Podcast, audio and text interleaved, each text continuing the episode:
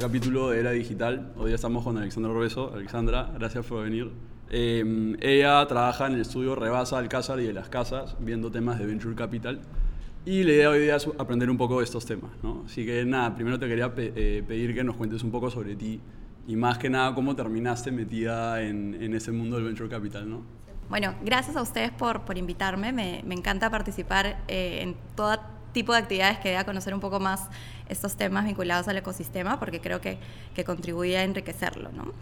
Eh, bueno, yo soy eh, abogada hace varios años, no voy a decir exactamente cuántos, pero hace bastantes años y siempre he estado vinculada al mundo transaccional.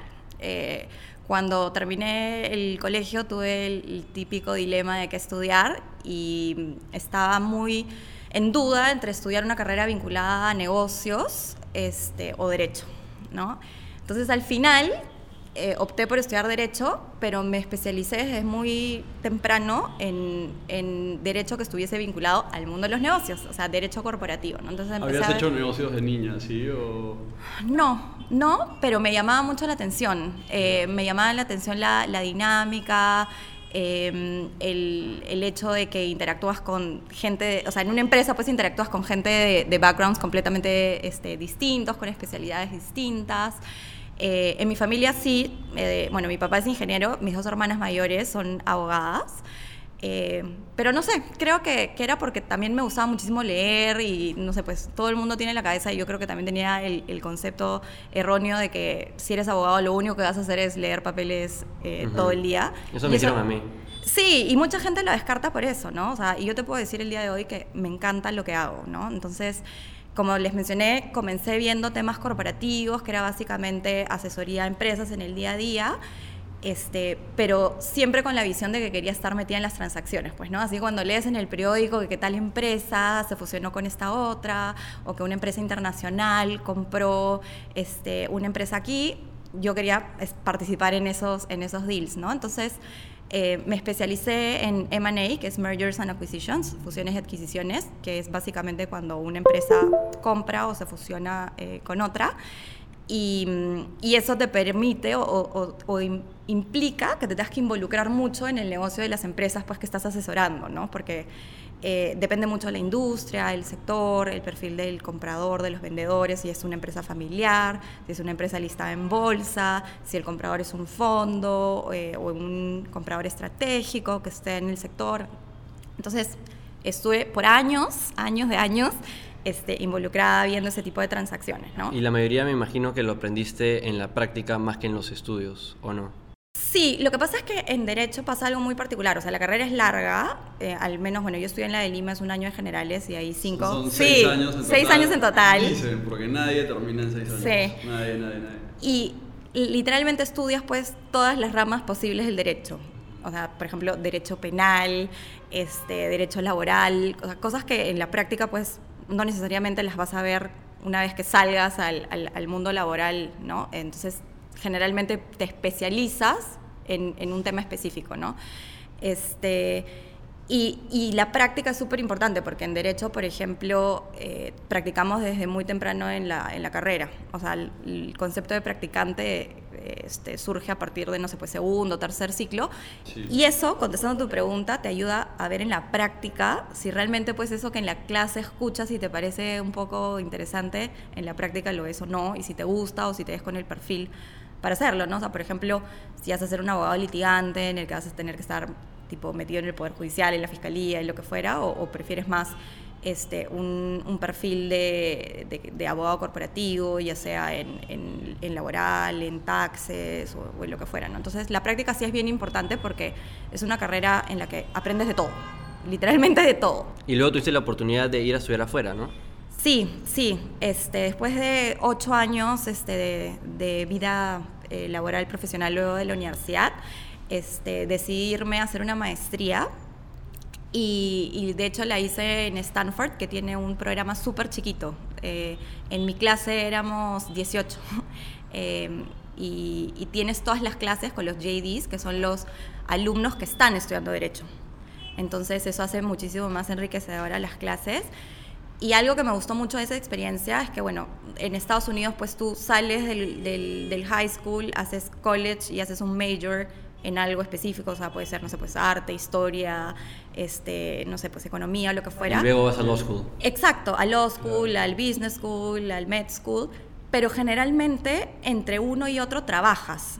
O sea, terminas el, el, college y trabajas por un par de años y luego, bueno, ahorras para comenzar, porque la educación en una universidad privada no necesariamente es, es eh, barata.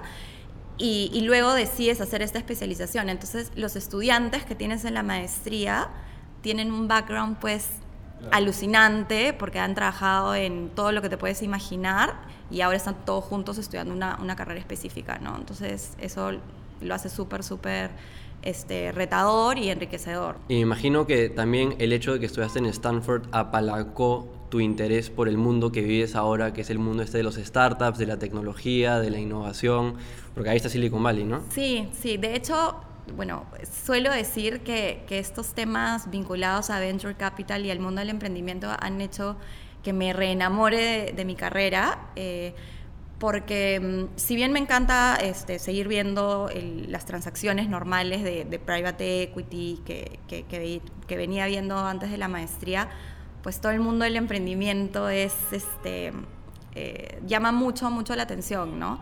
Eh, y tuve la oportunidad de verlo cuando, cuando estuve en Stanford, porque como bien dices, es Silicon Valley. De hecho, muchos amigos míos abogados se quedaron trabajando allá, algunos decidieron emprender o hacer emprendimientos vinculados al, al, al mundo legal. Eh, ¿Qué fue lo primero que te llamó la atención estando allá? ¿Qué fue lo primero que dijo, ah, acá hay algo totalmente diferente que en mi pasado nunca había visto? ¿Sabes qué? Se respira eh, un ambiente de, de gente con, con, con ideas innovadoras que buscan solucionar problemas de una manera distinta. Eh, o sea, los problemas son iguales en todas partes o, o, en regiones parecidas pueden ser problemas similares, ¿no? Pero el hecho de que con ideas innovadoras muchas veces vinculadas a la tecnología buscan nuevas formas o formas nunca antes vistas para solucionar esos problemas, ¿no? Y eso lo, lo respiras. Eso es lo que creo que hablamos con, con Jaime Sotomayor el, el, capítulo pasado, que él decía que tal vez haya la gente se la cree un poco más, tal vez busca ángulos un poco más retadores, un poco más inspirados para, para, solucionar estos problemas de los que hablas, ¿no? Que tal vez un poco lo que, lo que tal vez se está buscando conseguir un poco acá en el, en el mercado peruano, eh, invertir en, en proyectos y, y, buscar iniciar proyectos que, que, den esas soluciones de una manera más completa, con, con, el, con más uso de la tecnología. ¿no? Sí. Mira, yo creo que hay, hay dos características que, que, son cosas a imitar o que, o que los emprendedores este, deberían tomar como modelo a seguir. ¿no? La primera de ellas tiene que ver con un tema ya cultural que nos, nos eh, eh, aplica a todos, y es que eh, muchas veces, por ejemplo, en Estados Unidos, eh, la gente no le tiene miedo al fracaso. Eh, ven los errores, sí, es súper importante. Como parte de un proceso de Como parte de un proceso de aprendizaje y puede ser pues que hayas tenido uno, dos, tres emprendimientos fallidos y son como, en vez de, son como cicatrices, en realidad son como este, parches este, eh, de honor, digamos, ¿no? Eh, y los errores que has cometido la primera vez no los volverás a cometer la segunda vez y, y ves hacia atrás con orgullo, ¿no? O sea, me da la impresión de que en Latinoamérica en general tenemos un poco el, el, miedo al fracaso y muchas veces por eso somos bastante conservadores o, o, o menos proclives a tomar riesgo.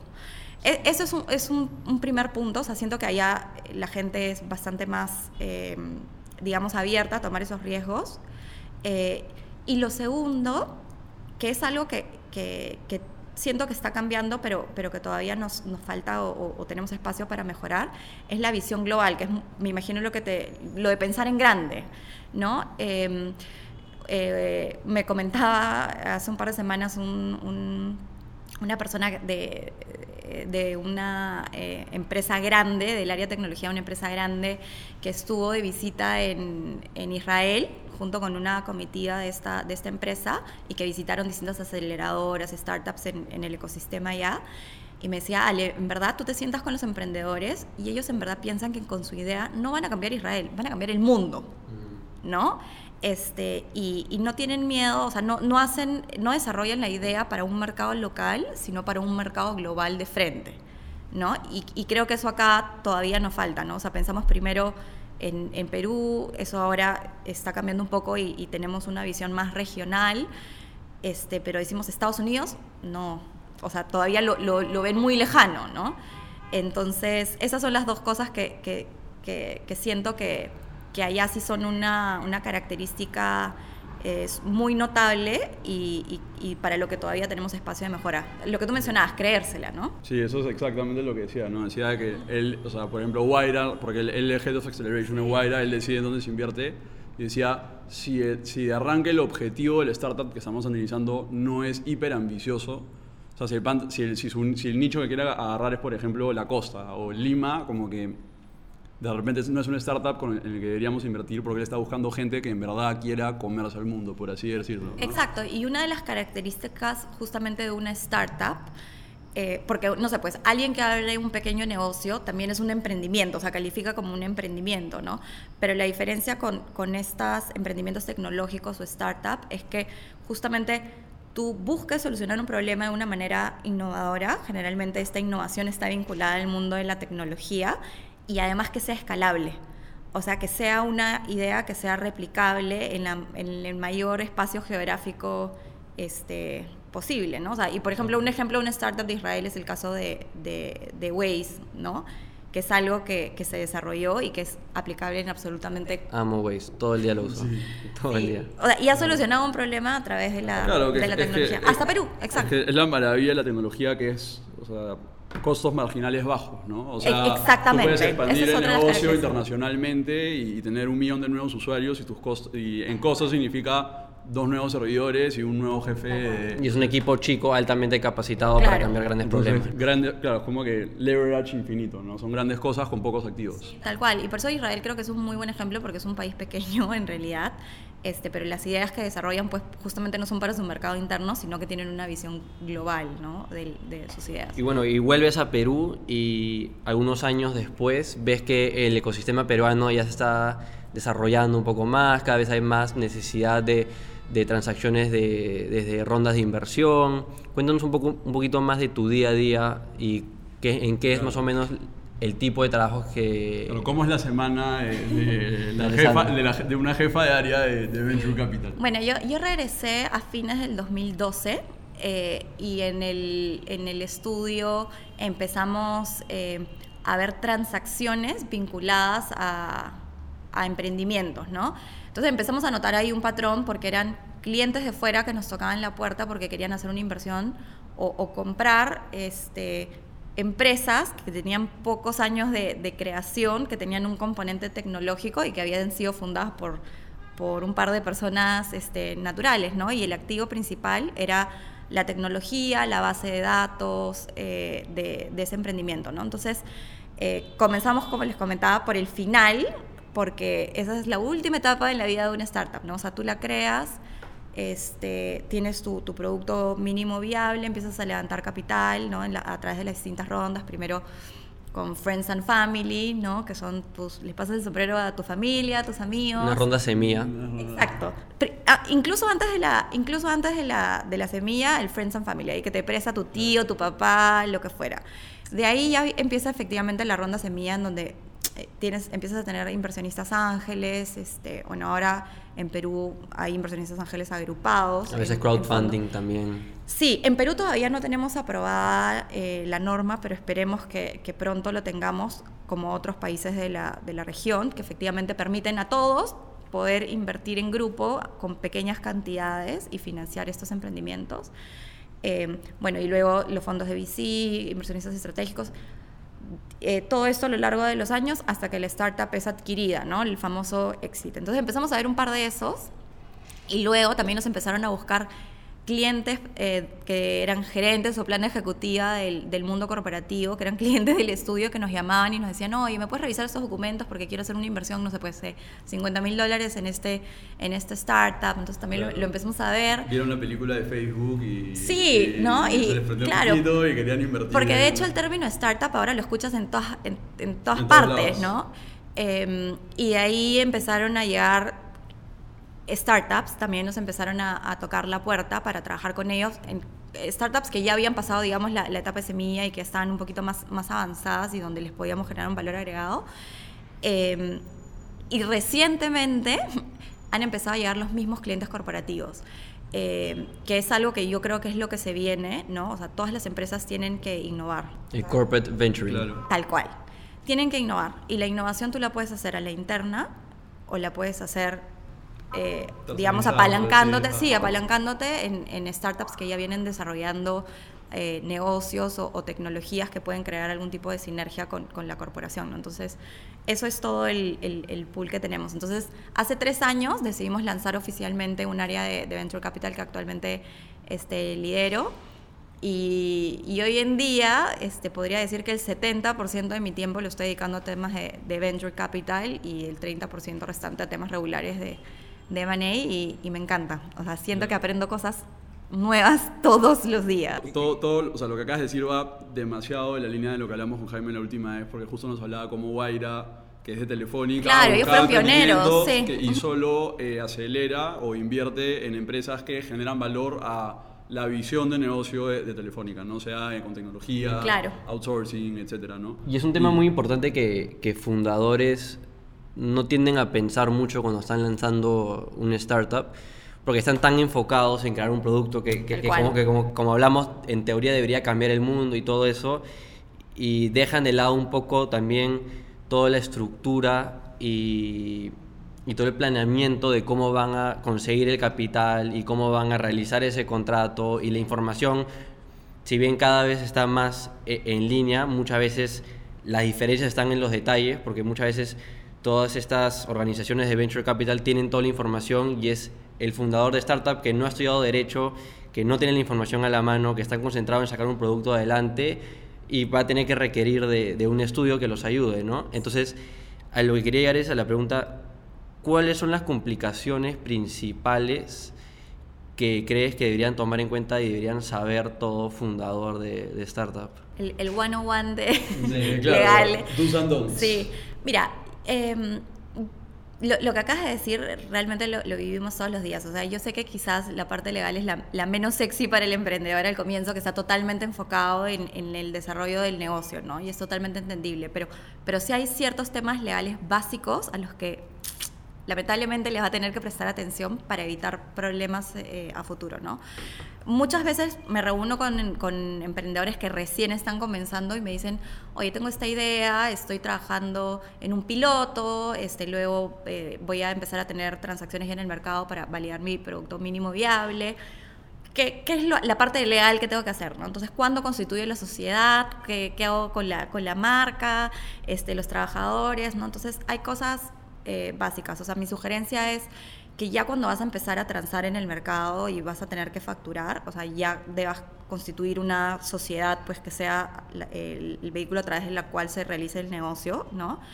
Em, Y hasta aterrizar bien eh, el tema societario, ¿no? Sí, eh, buscar una forma simplificada de, de constitución de la sociedad, generalmente una sociedad anónima. M- mucha gente erróneamente las constituye como sociedades anónimas cerradas, pero nadie, porque todo el mundo piensa pues que, que como es la, la, me, la me más... muero, me muero de miedo porque nosotros somos una SAC. Pero, vea. No, pero mientras no le- lo, que pasa, lo que pasa es que tú como abogado deberás saber pues, que la SAC tiene el límite del número de accionistas, no puedes tener más de exacto, 20. Santiago. Claro, claro. Entonces, si vas a levantar capital y terminas teniendo más de 20, te Tienes que tienes claro, entonces es un costo abierta. extra cuando desde cero las puedo constituir como Claro, SA. que desde un inicio planea ser un montón de personas en la sociedad, ser una SAC es como que completamente ineficiente. Claro, o sea, porque mira, el régimen eh, que aplica a las, a las MIPES, que es el régimen simplificado tributario, el régimen simplificado laboral, le aplica, a- porque está vinculado a tu facturación en realidad, o sea, aplica ya seas una IRL, una SA, una SAC. Entonces, no, digamos, no, eso no te quita eh, ese, ese régimen simplificado, ¿no? Entonces, mucha gente se constituye como SAC porque, no tiene, porque tiene la facilidad de que no tienes directorio inicialmente, pero en verdad un directorio pueden ser tres personas que pueden ser los mismos accionistas fundadores y no sé, pues y el gerente general. O sea, no, no es, digamos, un big deal y ya te evitas pues el costo de después tener que hacer la transformación. Porque te digo que en Claro. todas las startups con las que hemos trabajado y que han tenido que levantar capital ya se habían pasado el número de accionistas y todo y es algo como que súper fácil de hacer bien desde el inicio, ¿no? Eso de ahí, tu marca, lo primero que tienes que hacer cuando estés desarrollando la idea, sí.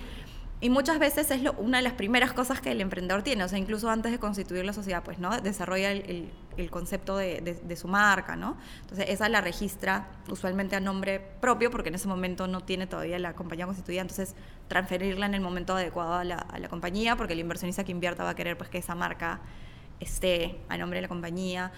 De ahí, dependiendo de tu negocio, tener mucho cuidado con el tema de protección de datos personales. Bueno, que hace unos años salió una norma que, que protege eh, la información de personas naturales que maneja una compañía. O sea, por ejemplo, nosotros como estudio tenemos la información personal tipo no, mínima, nombre, apellido, dirección de nuestros empleados. Esa es una base de datos. De ahí, por ejemplo, también de algunos proveedores que son personas naturales también.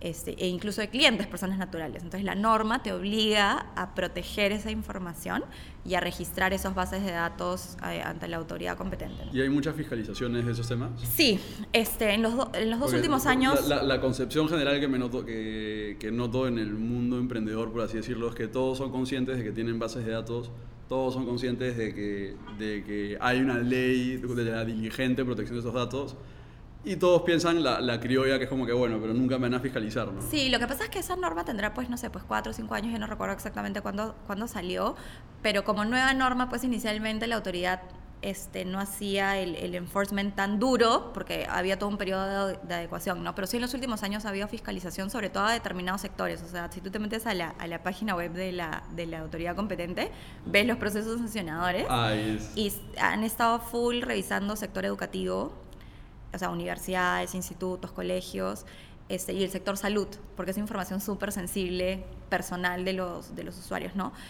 Y, y de ahí también eh, a empresas que, que, utilizan, por ejemplo, apps de taxis a raíz de estos problemas que hubo con usuarios de Uber, que salió en la, en la prensa, ¿no? Este, entonces también han empezado a fiscalizar ese sector. Pero en verdad no es un trámite muy engorroso, ¿ah? es llenar unos formatos, unos cuestionarios y todo y, presentarlo y sí, pues asegurarte que tu información esté protegida, ¿no? O sea, por ejemplo, si tú vas a contratar a un tercero para prestarte un servicio, no sé, pues digamos un auditor y va a tener acceso a tu información, o sea, cuidar pues que él también tenga los mínimos estándares de, de seguridad respecto a... Claro, y que no haya como que traspaso de datos. Claro, y además que para las startups las bases de datos son muchas veces el activo principal de, de, de su negocio, ¿no? O sea, muchas veces incluso las métricas están en, funciones, en función a números de usuarios. Toda la analítica. Sí, ¿no? entonces es un activo que realmente tienes que proteger, ¿no? No solamente por la obligación legal, sino porque es un activo importante. ¿no? Y si adelantamos un poquito más en el tiempo, ya no tanto sobre la, la fundación de la organización, sino un poco más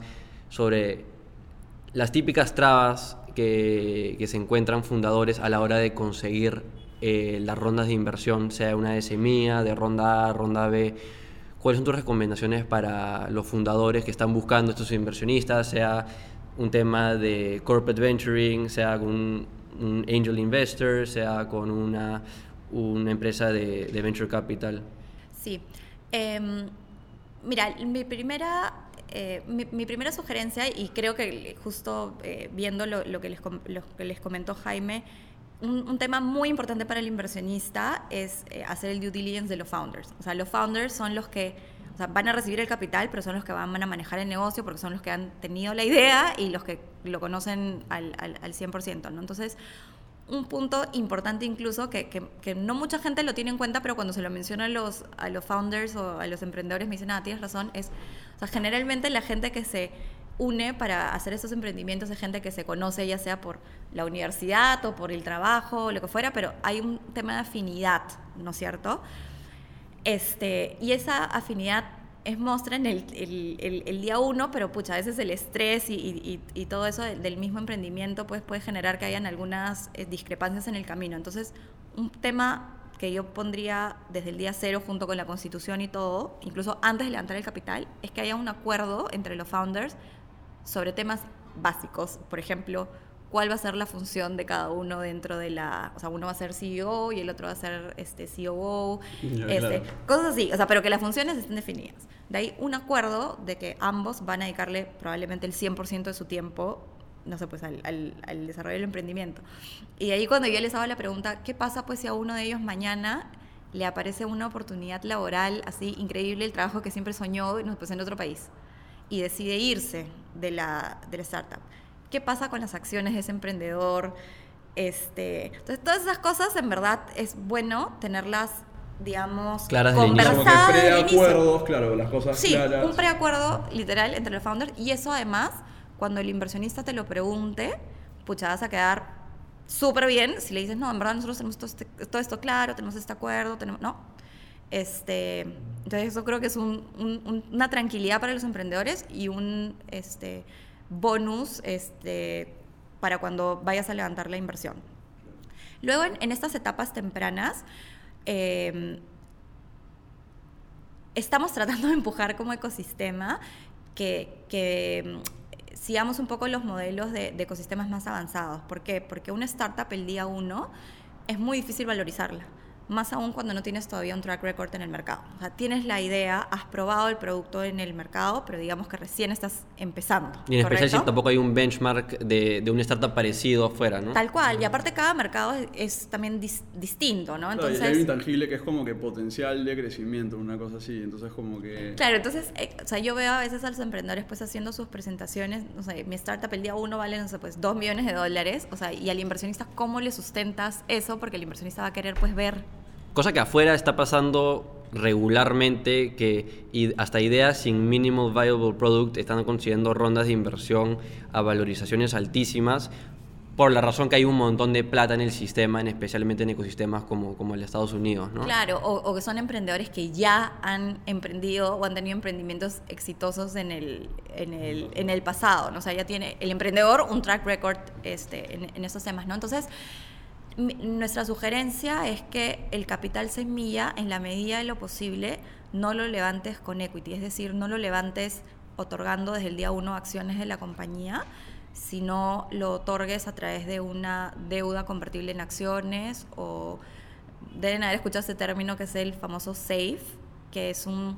El SAFE es un formato de contrato que sa- sacó Y Combinator hace algunos años. Y Combinator es esta aceleradora americana súper grande, que básicamente es un desembolso hoy a cuenta de que me emitas acciones en el futuro. Ya, o sea, no es deuda, no genera intereses, no lo registras en tu estado financiero como pasivo, sino como capital en trámite. Este, y en el futuro, eh, tanto la deuda convertible o este SAFE se, se convierten en acciones. ¿Ante qué evento? Ante un evento que, que se llama un evento de financiamiento o equity financing, que es básicamente que la startup levante su primera ronda de capital, es decir, su primera ronda eh, emitiendo acciones. ¿Por qué? Porque esto implica pues, que la startup ha cerrado una valorización con un inversionista que está dispuesto a poner plata a esa valorización y recibir acciones a esa valorización. Entonces es como el mercado ya te ha Validado. digamos, validado esa valorización. Entonces tú dirás, oye, pero yo puse la plata desde el día uno. O sea, me he soplado todo el riesgo de la, de la startup y yo te he financiado ese, ese crecimiento o ese track record en el mercado. ¿Cuál es mi ventaja? Bueno, la ventaja será que probablemente el emprendedor te otorgue una tasa de descuento respecto a, ese, a esa valorización eh, que se produce en este evento de financiamiento Claro. que usualmente es entre 10 y 20%. Y adicionalmente también te pueden eh, poner un tope a esa valorización. Entonces tú puedes decir, imagínate que yo puse dinero el día 1 y no sé, pues al año cierro mi primera ronda ya con valorización cerrada y emito acciones, no sé, pues por un millón de dólares. Yo la plata que puse inicialmente la voy a convertir aplicando un 20% de descuento sobre ese millón, o puede ser que adicionalmente haya pactado un tope de, de valorización conmigo que diga, oye, para mí la valorización va a ser siempre 800 mil dólares.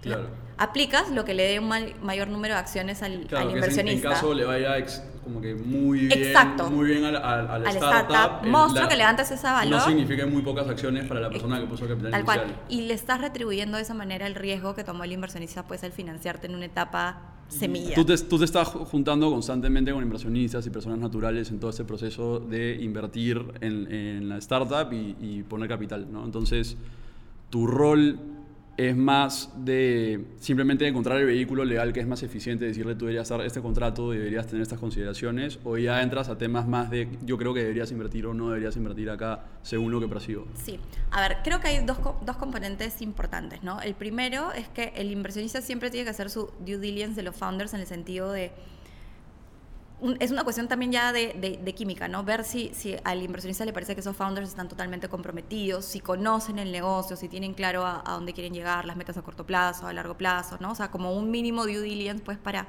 para ver si, si les da la confianza necesaria como para poner su, su, plata en esa, en esa inversión, ¿no? Porque en ese tipo de negocios los founders son, yo diría, digamos, el, componente igual de importante que la idea en sí misma, ¿no? Porque son quienes la, la van a desarrollar, ¿no? Lo que sí hacemos y la opinión que nosotros damos es que el inversionista tampoco es que ponga su plata ciegas, ¿no? Entonces, dependiendo de la etapa en la que estemos, siempre hacemos una revisión de la compañía, pero digamos en las primeras etapas es una revisión muchísimo más laxa que en una, no sé, pues cuando ya entra un fondo de venture capital o un estratégico o incluso cuando ya hay un, un, un exit, ¿no? Entonces hay cosas mínimas que, que revisamos para el inversionista, como por ejemplo que toda la, parte societaria, la composición accionaria que el founder está diciendo que, que, es la de hoy, está reflejada legalmente en, en, los libros societarios y todo eso, que aunque no lo creas, siempre lo tienen desactualizado. No, sí, digo, habíamos actualizado hoy día eso, o sea, el tipo venimos en notaría. Claro total, ¿no? O sea, porque siempre lo dejas para más tarde, pero en verdad como los emprendedores empiezan a levantar capital pues de distintas personas en distintos momentos, luego formalizar eso se puede volver un dolor de cabeza, porque tú como abogado sabrás pues que los aportes necesitas la constancia bancaria del ingreso de los, de los fondos y si dejas pasar mucho tiempo, eso se te puede volver un, un desorden, ¿no?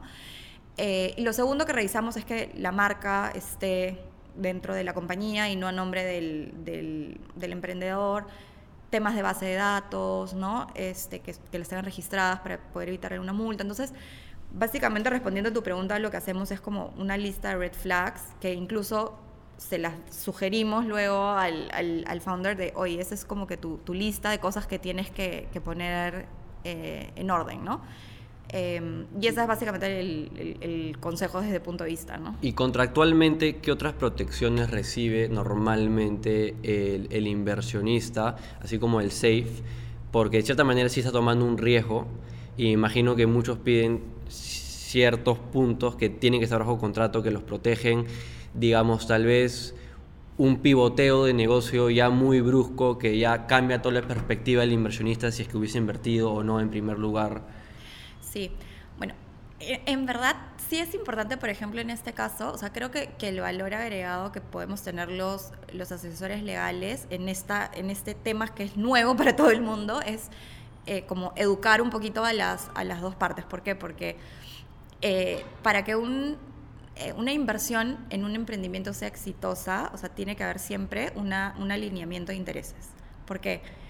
Porque tú no puedes poner plata y luego empezar a controlar el negocio. Porque los founders justamente se han salido del mundo corporativo porque no quieren tener jefes, quieren ser sus propios jefes, desarrollar su, su propio negocio.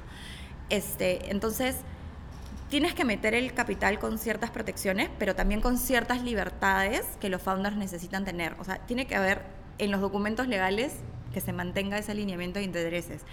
Y vemos mucho, o al inicio veíamos mucho, pues, inversionistas ejecutivos, o sea, personas naturales que están acostumbrados a invertir en otro tipo de, de, transacción, ¿no? Que, que, ellos veían pues que sus compañías invertían en otra compañía y ya tenían sitio en el directorio, ya tenían derechos de veto a un montón de decisiones, ya tenían derecho a poner el CEO de la compañía, o sea, cosas que si tú las haces en, en, un emprendimiento lo matas. O sea, porque si el founder empieza a sentir que está trabajando para alguien corporativo, o sea, en verdad ya qué sentido este, tiene. Y sucede más veces que no. Muchas veces ya, ya tienen ciertos números que, tienen que, llegar mes a mes o año tras año, porque los inversionistas van a requerir cierto nivel de, ingresos eh, en, cierto punto, ¿no? Y creo que ahí parte también un gran problema que, que hay en el mercado en general de startups, que es que mucha, mucha gente siente, en especial los fundadores, que el lado de VCs para ellos es más como un juego de números, ¿no? Porque tal vez invierten un fondo invierte en, en, 100 empresas, 50 empresas y están esperando que, que una pegue y no les importa que, que, las otras 49 fracasen, porque al final si esa una se vuelve un unicornio, paga por, por todos los fracasos y tiene una ganancia exponencial, ¿no? Cuando al final de cuenta, creo que muchos de los fundadores lo que en verdad, aparte del dinero, lo que están buscando es tal vez eh, la asesoría, ayuda en conexiones eh, y todo el expertise que podría traer un fondo de inversión, un inversionista, sea angel, eh, o no, que, que, tenga también ese track record, igual que, que, los inversionistas buscan en el fundador el track record de éxito, también buscan eh, un inversionista que haya invertido en empresas exitosas y los pueda ayudar de distintas maneras, ¿no? Sí, no, de, de, hecho sí, o sea, hay el concepto de lo que se, de lo que, de lo que llaman este smart money, o sea, los, los emprendedores no solamente están buscando netamente capital, sino un valor agregado que el inversionista pueda traer a la mesa, ¿no? Entonces, puede ser un inversionista con mucho conocimiento del sector, ¿no? Alguien que ha trabajado muchísimos años en, ese sector, puede ser alguien que, puede abrirle puertas a contratos comerciales a la, a startup, eh, puede ser alguien, eh, digamos, que del mundo académico, que también tenga mucha experiencia en, en esos temas, ¿no? Entonces, siempre los emprendedores buscan eh, además de capital, alguien que, que, genere un valor agregado para, para el startup al momento de decidir qué, qué dinero tomar. ¿no? Eh, lo que sí es importante es que en el caso de los inversionistas, para comenzar, esta es una inversión de riesgo o sea, invertir en un emprendimiento es una inversión de riesgo. ¿no? Claro, Entonces, no, hay, no, hay, mecanismo legal que garantice que cual. o que el inversor va a ser increíble o que tu plata va a ser de vuelta si es que... Tal cual, porque Ajá. un emprendimiento no tiene activos fijos, o sea, no es como una empresa pues que tiene, no sé, pues una oficina, camiones, este, equipos, maquinarias, no, un emprendimiento, o sea, si la idea no funciona, probablemente la, la base de datos pueda tener algún valor, dependiendo de, de, del negocio, quizás la tecnología, pero más allá de eso, no, o sea, metiste su plata y perdiste. Entonces, los inversionistas ángeles tienen que ser conscientes de eso, ¿no? Y justamente por eso en las primeras etapas eh, los inversionistas ángeles siempre dicen pues que de, no sé, pues de 10 inversiones, una te, te, te, saldrá bien, ¿no? Y eso.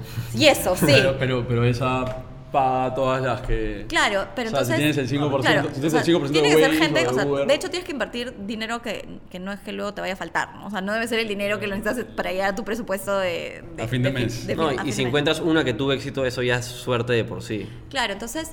Eh, tienes que, o sea, invertir con esa visión. O sea, no puedes invertir y luego pedirle pues al emprendedor que hipoteque, que, que prende su auto, que, que, te firme una letra. O sea, no, no, no, no, es, no es, así, ¿no? Este, pero sí ciertas protecciones, porque el, el, el, ejemplo que pusiste de pivotear el negocio es un buen ejemplo, ¿no? O sea, yo inversionista Ángel invertí para que tú desarrolles este negocio, o sea, si lo vas a cambiar diametralmente, o sea, necesito yo tener algún tipo de injerencia en... en ¿Y eso esa. normalmente se pone bajo contrato? Sí, o sea, generalmente los eh, founders declaran para qué va a ir destinado el, el, dinero y a, y a, qué tipo de negocio, ¿no? Este, eso, eso sí. Luego, cuando has mencionado el tema de los, de los VCs, los VCs toman riesgo, pero men, menor riesgo, ¿no? O sea, ellos iban a tener una mayor injerencia, digamos, eh, en, el, en el, no en el negocio mismo, pero va a ser una inversión con, más gollerías, porque ponen más plata, ¿correcto? O sea, toman tickets más, más altos y porque el VC necesita darle un retorno a sus inversionistas, ¿no? Entonces va a ser muchísimo más eh, eh, quisquilloso con, los derechos que piden. O sea, por ejemplo, va a querer garantizar que la startup se sa salga a la venta en un número determinado de años, porque el fondo también tiene un plazo de vigencia y así como ha recibido plata de terceros, tiene que darle un rendimiento a esos terceros, ¿no? Entonces, o sea, sí, la, la, negociación y los documentos son bastante distintos en una serie semilla, que ya en una serie A, cuando empiezas a tener a, a un inversionista VC, los tickets son más grandes, o sea que también tienen mayor sustento para, para pedir este, mayores derechos, o, o, si entra un inversionista este, estratégico. Y esta relación entre el, o sea, el fondo de inversión y los founders puede ponerse muy tensa por, por conflictos de intereses. Claro. O sea, me imagino, por ejemplo, el fondo de inversión, como tú dices, ¿no? Ya es momento de, de sacar utilidades para aumentar la rentabilidad de mi fondo, mientras que el startup y los founders están como que es momento de reinvertir para tener más capital y, y, y a, a, largo plazo tener más utilidades. Me imagino ¿no? Entonces es como que generas un... Es momento de sacar la plata o es momento de reinvertirla y ya tienes como una especie de guerra interna. Sí, lo que pasa es que eh, yo creo que eso también va a ir de cara a lo que quiere el founder o qué es lo que está buscando el founder con ese emprendimiento, ¿no? O sea, hay muchos founders que están eh, di eh, dispuestos a, después de un número de años, vender, coger sus ganancias y quizás volver a emprender. O sea, hay en Estados Unidos o en el mundo muchísimos emprendedores que van de emprendimiento. Em emprendedores seriales. Sí, tal cual. Entonces, si entra un fondo de venture capital a, a, a tu accionariado, este, te va a pedir un derecho eh, de que si determinado porcentaje de los accionistas están de acuerdo con vender la compañía y tienen una oferta, todos están obligados a vender. Porque lo que sí te garantizo es que un fondo no entra para quedarse para siempre, ¿no? O sea, entra para hacer líquida su, su, su inversión. Entonces, el emprendedor va a ser consciente de eso desde el día uno, porque el, el, Fondo de Venture Capital le va a pedir incluir ese derecho en los, en los documentos de todas maneras, ¿no? Que es el famoso eh, drag along que se pone, que es el derecho de arrastre, ¿no? Entonces eso va de todas maneras.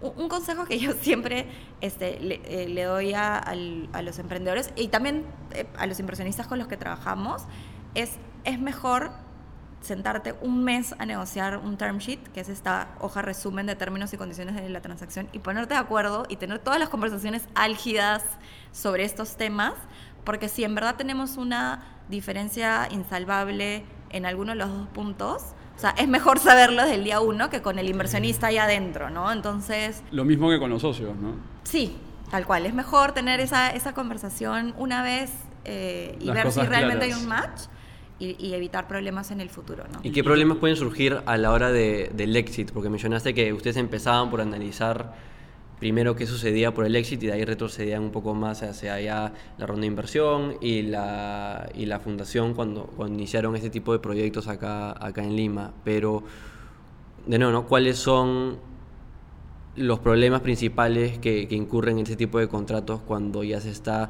negociando en la venta, sea por, un, por una adquisición, sea por un merger, sea porque, bueno, tal vez hasta, hasta un IPO, ¿no? Sí, eh, creo que el, mayor eh, de, conflicto, no, no conflicto, pero desalineamiento de intereses que podría haber es que a veces los fondos insisten en, y eso ya también depende de la palanca de negociación que tengan los emprendedores, este, eh, dependiendo pues, del, del, estadio en el que se encuentre la startup y del apetito que tenga este fondo por ingresar a la, a la startup, es que los fondos muchas veces buscan eh, no solamente tener el derecho a, a, poder causar la venta del startup, ¿no? si un determinado porcentaje de accionistas está de acuerdo, sino que también buscan asegurarse un retorno mínimo.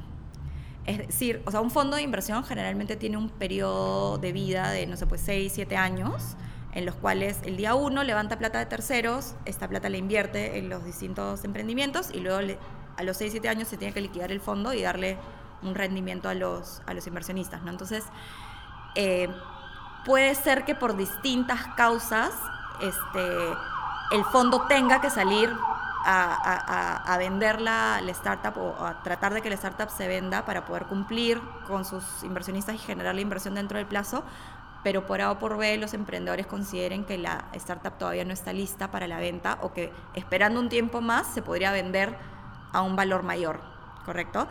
Y hay un tema también importante y es que como la startup vive en el tiempo levantando capital de terceros, ¿correcto? Los founders generalmente se van diluyendo en el tiempo, ¿correcto? Entonces, eh, eh, van a buscar maximizar pues que de ese porcentaje que les queda la startup se venda al, al mayor valor posible, ¿no? Entonces este tema de tiempo sí puede generar un desfase y si tú al fondo le has garantizado un, un, valor mínimo de salida, es decir, no sé, pues si es que esto se vende a 100, el fondo tiene que llevarse de todas maneras, este, sí o sí, como mínimo 20, entonces ahí ya el fondo como tiene eso asegurado, ya no le importa tanto tener que esperar a generarle mayor valor al startup, porque puede ser que con eso le alcance para generarle el retorno a sus inversionistas, ¿no? Entonces, si, los, si ya más del 51% quiere vender, ahí los founders probablemente no tengan mucho que decir. Entonces, eh, más que este derecho a, generar la venta, que es un derecho que es bastante usual, este, el tema de negociaciones, pues que no te negocien un, un, piso que haga pues que el fondo se lleve toda la torta y de ahí lo que quede para repartir entre el, resto, para el resto sea, sea mínimo, ¿no? Ese, ese podría ser, como te digo, un, problema de, alineamiento, ¿no? Y me encantaría saber un poco sobre, sobre casos que, que has tratado particulares, tal vez acá en, en Perú, de, de, exits o de, de, inversiones exitosas. A ver, unos casos de éxito. Algo anecdótico así que compartir. Eh, bueno, hay un caso súper bonito que, que, que, que, me gusta un montón comentarlo porque de hecho fue uno de los primeros este, deals que vimos en el área, incluso antes de lanzarla formalmente. eh, y que me parece realmente un caso de éxito que justo acaba de terminar, porque los, los founders que, que fundaron esta startup han ejercido su put eh, hace unos meses, o sea, es decir, ya terminaron de, de, vender la participación que tenían. Este, y es el caso de, de Busportal, eh, eh, que ahora se llama Red Bus.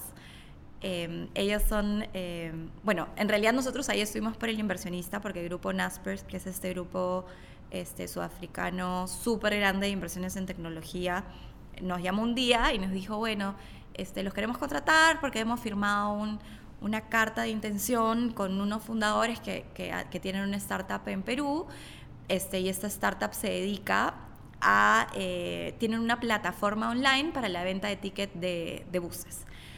Eh, y nosotros hemos comprado este negocio hace poco en la India y queremos entrar a América Latina.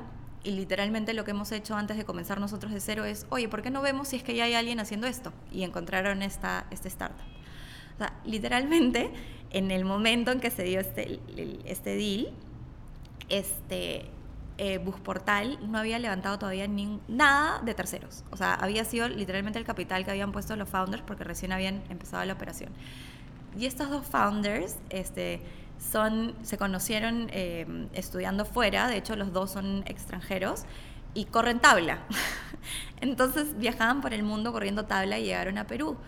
Y cuando llegaron a Perú nos contaban pues que se habían dado cuenta que no había alguien que cubriera esta necesidad para la gente que cuando hace su planificación de viajes, no sé, pues imagínate que tú vives en Europa, eres europeo y, y vas a venir a Perú y así como cuando nosotros vamos a Europa compras tus tickets de, de, de tren, por ejemplo, ya, no había forma de comprar los tickets de bus online en una plataforma que los agrupara a todos. Claro, claro, que centralizara a todos los proveedores. Tal cual, y que tuviera tipo este, reseñas comparables. Precios, claro, y incluso metiéndote a las, a, en esa época a, los, a, las páginas web de las, de las compañías de bus, no había pa, para pagarlas eh, online con tarjeta, por ejemplo. ¿Qué es lo que ya hay en, en aerolíneas como por ejemplo Kayak o eDreams, no? Tal cual. Entonces estos fundadores que vinieron a, a correr tabla dijeron, oye, en verdad acá hay una necesidad de, de mercado, ¿por qué no creamos esta plataforma?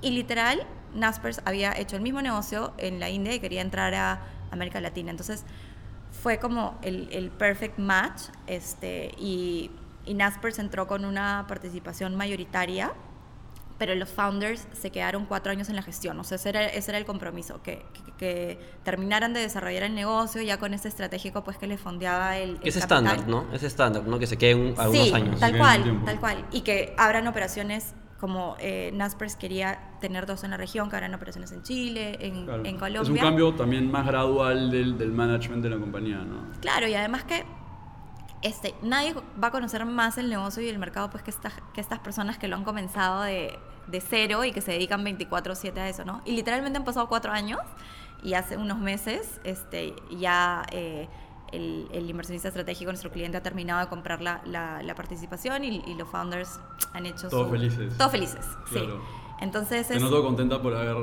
Sí, no, porque me parece una historia súper... Orquestado la... Claro, ¿no? Y, y, al comienzo, pues, o sea, la, de hecho fue una transacción en la que, o sea, los founders, pues, se les apareció este monstruo que es Naspers y como que veían un poco con recelo el hecho de, de que realmente los iban a dejar en la gestión del negocio y que no iban a venir mañana y los iban a sacar del, del, del management y, nada de, de, sus temores pasó y, y, todo lo que estaba regulado en su momento en el, en el convenio de accionistas se cumplió, ¿no? El hecho de que ellos tenían un compromiso de quedarse por, por cuatro años en la compañía, este, que luego de esos cuatro años ellos iban a tener el derecho de vender y nosotros el derecho a comprar, o sea, ellos tenían una salida eh, garantizada, el hecho de que el inversionista estratégico les iba a fondear el plan de negocios que habían acordado, ¿no? Entonces, me parece, me parece una, una buena historia pues porque se dieron cuenta de una necesidad de mercado que se resolvía con, con tecnología y, y, apostaron, apostaron por eso, ¿no? Ah. Para, para, para, recalcar que tiene unos comerciales bien chéveres eh, sí. Red Bus con, con, Drácula y el hombre lobo, para que si lo quieren claro. ver. Y una pero, momia, también he visto. Sí. Debe ser una negociación también bien dura en el sentido de que qué pasa si no llegan a, a un acuerdo esta otra empresa de entrar al Perú a competir o no sí entonces sí. Es, o sea, bajo ese contexto la negociación también es, es bien sí ese, ese, es, ese es un buen punto no o sea y lo vemos ahora también con muchas startups ahora que ha habido el ingreso pues de todos los deliveries tipo Rappi, este, Globo, no, o sea, de hecho ha afectado un poco el negocio de muchas otras startups, no necesariamente que están vinculadas al, al, al tema de reparto, pero ya pues abre un abanico de opciones para el consumidor porque, porque cubren bastantes necesidades, no solamente el tema de... de manda- tienes Claro, Rappi, Rappi Pay, están Tal cual. Visa. Eh, o sea, ven, Tal cual. comparte- O sea, no va a la farmacia hace... Tal cual. Desde Entonces, que llegó Rappi. Sí. Entonces, en verdad, ese tema a veces de, de replicar eh, en, en Perú cosas que ya están pasando en otros países cercanos es como un arma de doble filo porque puede pasar lo, que, tú, lo que tú dices, ¿no? Y hay este, eh, emprendimientos regionales que no compran startups en, otros, en, otros, en otras jurisdicciones, sino que comienzan de cero, ¿no? ¿Y Claro. cuál es la industria que, que tú ves que está trayendo más movimiento? O la serie de industrias que, que está trayendo, te están trayendo más trabajo, ¿no? Las Sí, fintech, me imagino, sí, son una. Sí, efectivamente las fintech, porque, porque el mercado este, peruano y regional en general es parecido, o sea, al menos en la, la comunidad eh, andina, y porque hay mucho espacio de crecimiento, ¿no? Porque el, el nivel de penetración o el porcentaje de penetración de la banca tradicional en el Perú aún es muy bajo. Entonces, a través de estas fintechs se puede este, crecer muchísimo para todo este sector pues que no está, eh, digamos, trabajando con la banca tradicional, ¿no? Entonces hay mucho espacio de crecimiento, ¿no? Es, es- es algo a, a lo que se le está metiendo bastante empeño. De hecho, los, los bancos, este, para ellos el tema de innovación es eh, como que una necesidad, es una obligación, este, porque en unos años todo va a migrar al tema digital, ¿no? O sea, Sí. sin ir más lejos en Brasil, Nubank. Eso, justo ayer, eh, o sea, con Jaime, con Jaime hablamos bastante de eso también. Me parece bien interesante que sea un banco netamente digital y que haya empezado. Es más, ellos se consideran una empresa de tecnología que hace banca, más No, que un banco, ¿no? Y es, y es algo que también, eh, o sea, el, el- el tema de fintech es, es más complejo eh, que otros sectores porque además hay un tema regulatorio, ¿no? Nosotros tenemos, o sea, los bancos o la actividad financiera en Perú está regulada por la Superintendencia de, de- de Banca y Seguros, entonces es una actividad que, que por un lado se ve con recelo por parte del gobierno, pero por otro lado es algo bueno para el país, ¿no? O sea, tenemos tantos problemas con el- como el tema de la inseguridad, la informalidad, que el hecho de poder de alguna manera traer a toda esa gente eh, eh, y, y bancarizarla, e- exacto, es, es algo bueno para, para el país, ¿no? Bien Entonces, alineado con eso y, y con tu carrera también creo que está todo el tema de blockchain, que está cambi- va a cambiar y ya hay muchas empresas que se están metiendo y va a cambiar cómo hacemos transacciones como personas, cómo se regulan esas transacciones y en tu caso ta- tal vez cómo se hace el due, el due diligence de, de las mismas Sí, efectivamente es algo ¿no? que, que ya está cambiando en, en el mundo. Quizás nosotros nos demoremos un, un Un poco poquito más, Como con todo. pero- como con todo, pero sí, pero es un tema que, que se, se tiene que estar mirando, ¿no? Este, y que, y que va- yo creo que, que cuando agarre viada va a ser transversal para, para, para absolutamente todo, ¿no? Todo el tema de smart contracts, ¿cuánto, ¿cuándo crees que se empiecen a implementar por acá? Mira, nosotros como abogados este, también ve- vemos el tema de la innovación, pues porque hay este, emprendimientos eh, a, a nivel mundial pues que buscan reemplazarnos. o sea, no, no, quizás no reemplazarnos, pero, pero hacer eh, o servir como una herramienta para, para hacer más eficiente determinados procesos. Los ¿no? expertices van a tener que cambiar, la industria Claro, va a seguir. Por ejemplo, otro- el otro estábamos en un estudio de abogados y nos contaban que tenían como que mecanismos para automatizar el due diligence, por Sí. ejemplo. Tal, tal cual, ¿no? O sea, y, y, y nosotros, de hecho, nos hemos juntado con, con proveedores de esos servicios y todo, pero yo creo que va a ser algo que va a pasar, pero lo veo muchísimo más útil en, en jurisdicciones que tienen volumen gigante de revisión de documentos este, en transa- transacciones, ¿no? No sé, pues una empresa listada en Nueva York que tenga operaciones en, no sé, pues 70 países en el mundo y tengas que hacer el due diligence de absolutamente todo eso, esa tecnología te sirve porque son contratos todos muy parecidos, probablemente el mismo formato aplicado en, todos los países. Entonces, esas herramientas te permiten pues que la revisión la haga la, la tecnología y, y botarte los resultados, ¿no?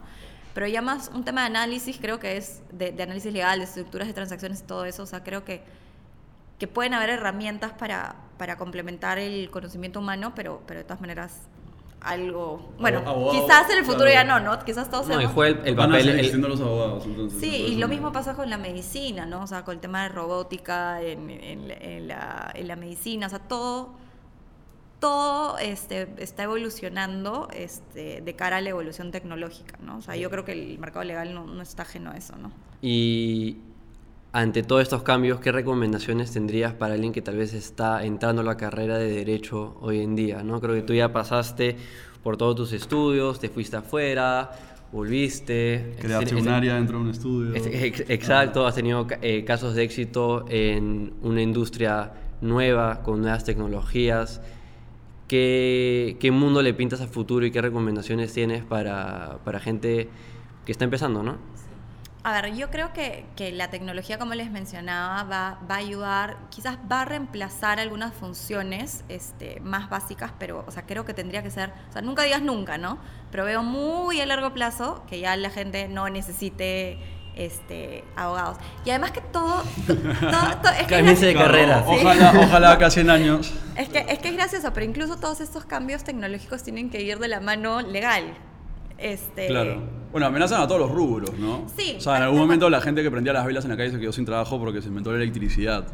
O sea, Sí, tal, es lo que tal- pasa. tal cual, todo, todo evoluciona y yo creo que ciertas, o sea, ciertas tareas sí van a poder ser reemplazadas este, eh, por eso, ¿no? Eh, pero mm, pero yo, yo creo que en verdad va a pasar muchísimo tiempo, no digo nunca, hasta que seamos totalmente reemplaza- reemplazados, esperemos que no. Este, y a los chicos que están eh, considerando la carrera de Derecho, o sea, les diría que, que, si, que si es algo que les llama la, la atención, no, no la descarten. Este, es una carrera que, que es muy eh, pragmática, o sea, como les comentaba, te permite eh, practicar desde súper temprano y darte cuenta, pues, si realmente es tu vocación y, y cuál de las ramas de, de derecho va más contigo, ¿no? O te, o te atrae más. Me parece una carrera súper versátil, o sea, y que además, este, no sé, pues siendo abogado al final del día puedes terminar este, en el mundo... Una agencia de marketing digital. Exacto, tal cual. Mm. y, y tus conocimientos legales los debes aplicar, así que... Sí, no, o sea, de todo. Algo, De- algo. legales, o sea, acá Y, y cómo, y hoy en día, ¿cómo, cómo aprendes? ¿Cómo te capacitas? ¿De dónde sacas tu información sobre cómo está cambiando el mundo, las leyes? Bueno, creo que la tecnología también ayuda este, a eso porque ahora pues con el, o sea, estamos conectados, o sea, puedes tener eh, acceso a muchísima información eh, online, eh, cursos, este, noticias, o sea, el, volumen de información que hay es, muchísimo más alto. Entonces, creo que como cualquier carrera siempre es importante estar actualizado, ¿no? Y, y segundo, en la práctica, ¿no? O sea, creo que que tomando como referencia, el- digamos, la estructuración legal que se viene aplicando en otros ecosistemas y replicándola eh, a Perú es, es un, bonito, un bonito reto y es entretenido. O sea, siento que, que cada día eh, se aprende algo, ¿no? Pero definitivamente la, el- la cantidad de información que hay ahora es, es, es enorme, ¿no? O sea, siempre hay... O sea, es más, es, la vez pasada eh, conversaba con, con una amiga que está eh, vinculada al, al tema de medios, o sea, y es impresionante, o sea, tú abres un periódico, bueno, abres o abres el app de un periódico, una revista, te aseguro que algo vinculado a temas de emprendimiento, tecnología, mundo digital va a haber. Sí. O sea, es, es increíble, es increíble lo, eh, lo presente que está actualmente en nuestras vidas. y- sí. y el mercado cada vez tiene a más personas que son o sea, o sea, trabajan para ellas mismas, ¿no? O sea, más gente prefiere ser freelance y hay muchos más emprendimientos. O sea, desde mi generación muchísimas personas están abriendo sus propias empresas Sí. antes de, o sea, prefieren eso antes de entrar al mundo laboral tradicional. Está creciendo todo lo que es el, el gig economy, que es Exacto. que las personas trabajan por sí mismos, tomando proyectos mientras vayan llegando y cuando quieren paran y de ahí continúan. Bueno, y eso también lo vemos en el mundo legal, de hecho, porque también es un cambio de mentalidad, ¿no? O sea, los famosos, el término millennial, eh, o sea, yo lo veía, por ejemplo, en la época en que yo era practicante. Este, de hecho, bueno, el, el país también vivía una situación económica distinta y para que estando de practicante te contraten, no sé, pues en un estudio o en el área legal de una empresa, era como todo un, todo un reto y era como que a, lo- a lo que apuntabas, ¿no? O sea, hoy en día el mundo te ofrece muchísimas más alternativas en las cuales puedes desenvolverte como, como un abogado, ¿no? O sea, en- en- emprender. Y, y siento, volviendo quizás a, a lo que conversábamos inicialmente, que, que, esta, que, que es, esta nueva generación tiene menos eh, aversión a- al riesgo, menos temor a equivocarse y, y creo que es algo bueno. O sea, creo que, creo que es algo bueno. Definitivamente. Sí, definitivamente. Eh, teníamos una pregunta de Esta es juego. e- extra, sí, más o menos para ver Bonus. dónde invertimos nuestra plata. Pero ya. Cuando haya, Si, cuando te, haya. si te diéramos, ya, tú que constantemente estás viendo, o sea, estás conociendo inver- inversionistas ángeles y estás en Venture Capital, viendo fondos de inversión, si te diera ahorita 5 millones de dólares para invertir, ¿en qué rubro los meterías? Pucha, fintech podría ser uno de esos rubros. ¿ah? O sea, yo creo que es uno que tiene un potencial de crecimiento súper alto en la, en la región. Y, y otra opción eh, buena que quizás no, no la mencioné, para la gente que quiere invertir en, en este tipo de, de negocio, en lo que es básico diversificar el riesgo, es invertir en fondos de, de venture capital, ¿no? Porque con un solo ticket que tú pongas en un fondo, indirectamente vas a poder tener acceso a diversificar tus fichas en distintos emprendimientos, ¿no? Claro. Este, que tomando un ticket individualmente en cada uno de esos, de esos emprendimientos, ¿no? Y de hecho lo hemos visto desde etapas semilla, o sea, se han formado en, en, en Perú desde eh, hace un tiempo ya eh, las redes de inversionistas ángeles han formado fondos, entonces en vez de meter, no sé, pues tus 50 mil dólares en una sola startup, metes tus 50 mil dólares en este fondo y ese fondo, con la plata de todos, invierte en, no sé, pues 5, 6, 7 startups. Entonces, De eso hablamos a- hace un rato ya, pero eso nos dijiste que habrá varias empresas están abriendo sus propios fondos. Eh, o sea, ¿qué nuevos fondos hay, más o menos, qué nuevas alternativas hay? Sí, bueno, hay bastantes este, corporativos que están eh, trabajando o desarrollando sus fondos de corporate venturing. Este, de hecho, está el fondo, eh, está Créalo, que es. Ellos, son el brazo de inversión de Grupo Credit Corp en temas de, innovación. Hicieron hace poco eh, una inversión, su primera inversión en, en Perú, que fue Kulki. Han hecho inversión ahora en, en Chile en, en Multicaja y tienen eh, algunas otras en el pipeline. Después, Grupo Breca tiene a Brain, que es el hub de innovación de- de- del grupo, que, que, eh, brinda eh, soporte de innovación a todas las empresas del grupo Breca, o sea, que son completamente distintas, turismo, minería, este, hotelería, to- todo lo que te puedes imaginar. Este, y ade- además están siempre eh, constantemente buscando emprendimientos tecnológicos que puedan generar algún tipo de, de sinergia. Tech Y, y Ventures. to- y todos estos Y- son, como, que, como decíamos, el modelo de Guaira, ¿no? O sea, servicios que den valor a toda la cadena. Sí, la sí. tal, tal cual. Todo Se complementan. Sí, a tal toda la cual. económica. Y, y luego, efectivamente, tenemos a las universidades que tienen las, las aceleradoras, ¿no? que, que, que también eh, contribuyen pues, al, al desarrollo de los, de los emprendimientos y a cambio estos servicios de aceleración, más eh, en algunos casos cash extra, Efectivo. claro, toman participación en las Y, startups y que si, y si yo soy un joven peruano que creo que tengo la mejor idea del planeta, ambición mundial y todo lo que conversábamos, y quiero encontrar un inversionista ángel, es decir, no tengo el network, eh, ¿a dónde acudo? Yo creo que Buen dato. sí, Claro, el buen dato. O sea, yo creo que uno tiene que apalancarse en, o sea, el, el, el tema del emprendimiento, una, otra de las cosas que me gusta es que es muy colaborativo. Y es muy de tocar puertas y, oye, ¿a quién te refiero? ¿Cómo te ayudo? O sea, muchas veces utilizas esa frase, oye, ¿cómo te ayudo? Oye, te presento a tal. Oye, yo creo que hay alguien que podría estar interesado. Entonces, tienes que realmente pues este, tratar de apalancar tu networking al mil por ciento, hacer muchas visitas, reunirte con mucha gente. Este, yo creo que las aceleradoras son una buena, una buena eh, opción porque son como una mini, mini escuela que dura un periodo de tiempo y que te ayuda a, a crecer y te abre también las puertas de, de sus redes de, de inversionistas. Este, Tienes sí. plataformas de afuera como AngelList, por ejemplo, que ya son abiertos y ya más o Claro. menos puedes Claro. poner todos Tal tus cual. deals y Claro, lo, conseguir- inversores lo decía más, más local, ¿no? O sea, o Sí. sea, en Estados Unidos quiero ser o sea, la gente se No, o claro. Pero hay que pensar en grande, hay que startup pensar y en todo el grande. mundo viene y, o sea, aplauden, y, o sea, ¿no? Pero eso, sí. Y tenía otra pregunta que me imagino que puede pasar en Estados Unidos de repente acá en un futuro. Las startups pueden ser una especie, o sea, y ahora convertirse en una especie de burbuja en el sentido de que la gente mete plata y la, y la reval- reval- revaloriza y luego más gente quiere meter plata porque hay como que un hype, porque ¿no? Como que un fondo de inversión Sí. súper prestigioso invierte en una startup y luego porque ese fondo metió plata, esa startup vale más y tiene un perceived value mucho más bravo de lo que en verdad podría generar. Es Y como- luego- es como un y luego más gente, claro, como si fuese un Ponzi scheme y luego más gente mete plata y luego ese venture capital justo sale. Claro, lo que pasa es que sí, o sea, Las ojalá malas que no prácticas, pase. sí. claro, las malas prácticas. Acabo de cifrar todas las malas Sí, prácticas del- este, y de del hecho, eh, años atrás hubo pues el- la, la burbuja tecnológica en, en El- el dot-com, pues, exacto, ¿no? en, Estados Unidos, ¿no? Pero mm, lo, lo que sucede es que pues las startups se valorizan y puede ser que incluso ni siquiera llega a- o sea, en millones o billones de dólares y ni siquiera están en break-even, ¿no? No, Entonces- todos queman, o sea, todos queman WeWork está quemando más de 100 mil dólares la hora. Es- Claro, ese, o ese sea, dato, por ejemplo, es, vi súper día. estresante, ¿no? Porque No, tienes pero- startups que como que levantan capital y lo queman y están en pérdida, en pérdida, en pérdida, pero solo quieren subir las métricas para que la siguiente ronda de inversión levanten más capital. Entonces como que hasta puede haber un exit sin haber sido rentable la cosa. Sí, o sea, sí es muy probable que los inversionistas claramente pues invertir un fondo con un ticket grande, te- como que te estés también apalancando en, en esa ese Claro, y análisis. sí, yo voy a estar en una Lamborghini porque Sí, pero la tal empresa cual. está en ¿no? pérdida. ajá. Pero, pero por eso cada uno igual tiene que hacer su propia, su propia, Claro. su propio due diligence, Claro, ¿no? Sí. los abogados no pueden enseñar sentido común.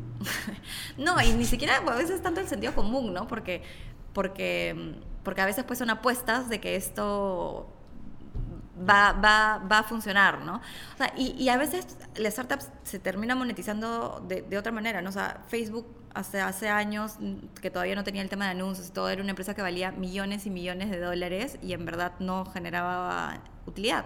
¿Correcto? O sea, ni siquiera monetizaba la, la plataforma. O sea, la valorización que se le daba era a ese potencial que era la base de, de usuarios, ¿no? Y lo único que tuvieron que hacer es ver cómo era la mejor estrategia para monetizarla y, y eso hicieron, ¿correcto? O sea, entonces muchas veces lo que se valoriza efectivamente es el, el potencial de, de, esa, de ese emprendimiento, ¿no? Claro. Sí. Pero bueno, muchísimas gracias No, por, por venir. Creo que es una comunicación muy interesante. Espero que de mucho valor para futuros emprendedores o emprendedores actuales. Y creo que pronto vamos a poder tener una conversación de nuevo con las nuevas tecnologías, los nuevos formatos de contratos que salgan. Tal vez crowdsourcing va a ser un nuevo formato que vamos a poder conversar. Si nos quieren convencer de meter plata en una startup y no estamos muy seguros, ya sabemos a quién llamar también. Buenísimo, chicos. En verdad, súper, súper entretenida la conversación y cuando quieran. Bueno, Genial. Gracias.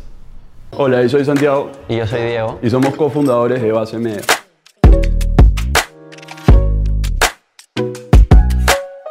Somos una agencia que ayuda a empresas que no tienen los conocimientos o la infraestructura para hacer actividades de marketing digital a adaptarse y destacar en el mundo de las redes sociales a través del manejo integral de su presencia en línea. Otras organizaciones comprometidas con destacar e invertir en plataformas digitales fallan más que nada por una oferta del mercado. Tienen que recurrir a diversos proveedores como una agencia de publicidad, una productora, una agencia de medios y muchas veces una agencia de relaciones públicas para en verdad abastecerse de todas las funciones necesarias para una estrategia de marketing digital balanceada. Y esto genera mayores costos, mayores ineficiencias por tener a todos estos proveedores divididos en diferentes lugares y no tenerlos bajo un mismo techo.